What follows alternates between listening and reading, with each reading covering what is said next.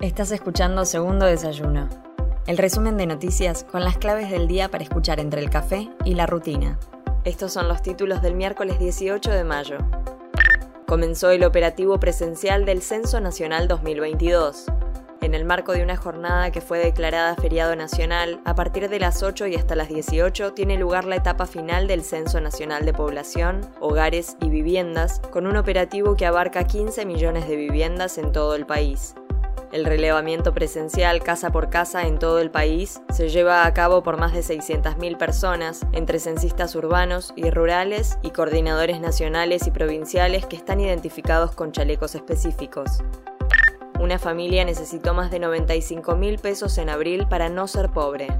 Según el informe del Instituto Nacional de Estadísticas y Censos, el costo de los productos que integran la canasta básica total, cifra necesaria para no ser considerado pobre, aumentó 6,2% en abril, en cuanto a la canasta básica alimentaria, cifra necesaria para no ser considerado indigente, aumentó un 4,2%, lo que determinó que una familia conformada por dos adultos y dos hijos menores necesitará percibir ingresos por 42.527 pesos para no caer en la indigencia. El Gobierno Nacional lanzó el programa Fomentar Empleo, la iniciativa presentada por el ministro de Trabajo, Claudio Moroni, está destinada a beneficiar a unas 600.000 personas actualmente desempleadas por medio del mejoramiento de sus competencias laborales junto a la asistencia en la búsqueda de un empleo de calidad. El programa incluye a personas de 18 a 64 años sin trabajo formal en los últimos tres meses, con dificultades para ingresar al empleo formal.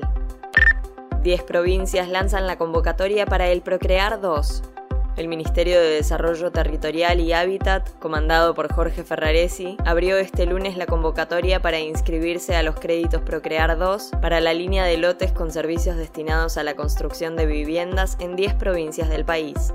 Desde el Ministerio y los gobiernos locales aseguran que trabajan para generar suelo urbano de calidad y que todos tengan la misma oportunidad de vivir dignamente y en sus lugares de origen.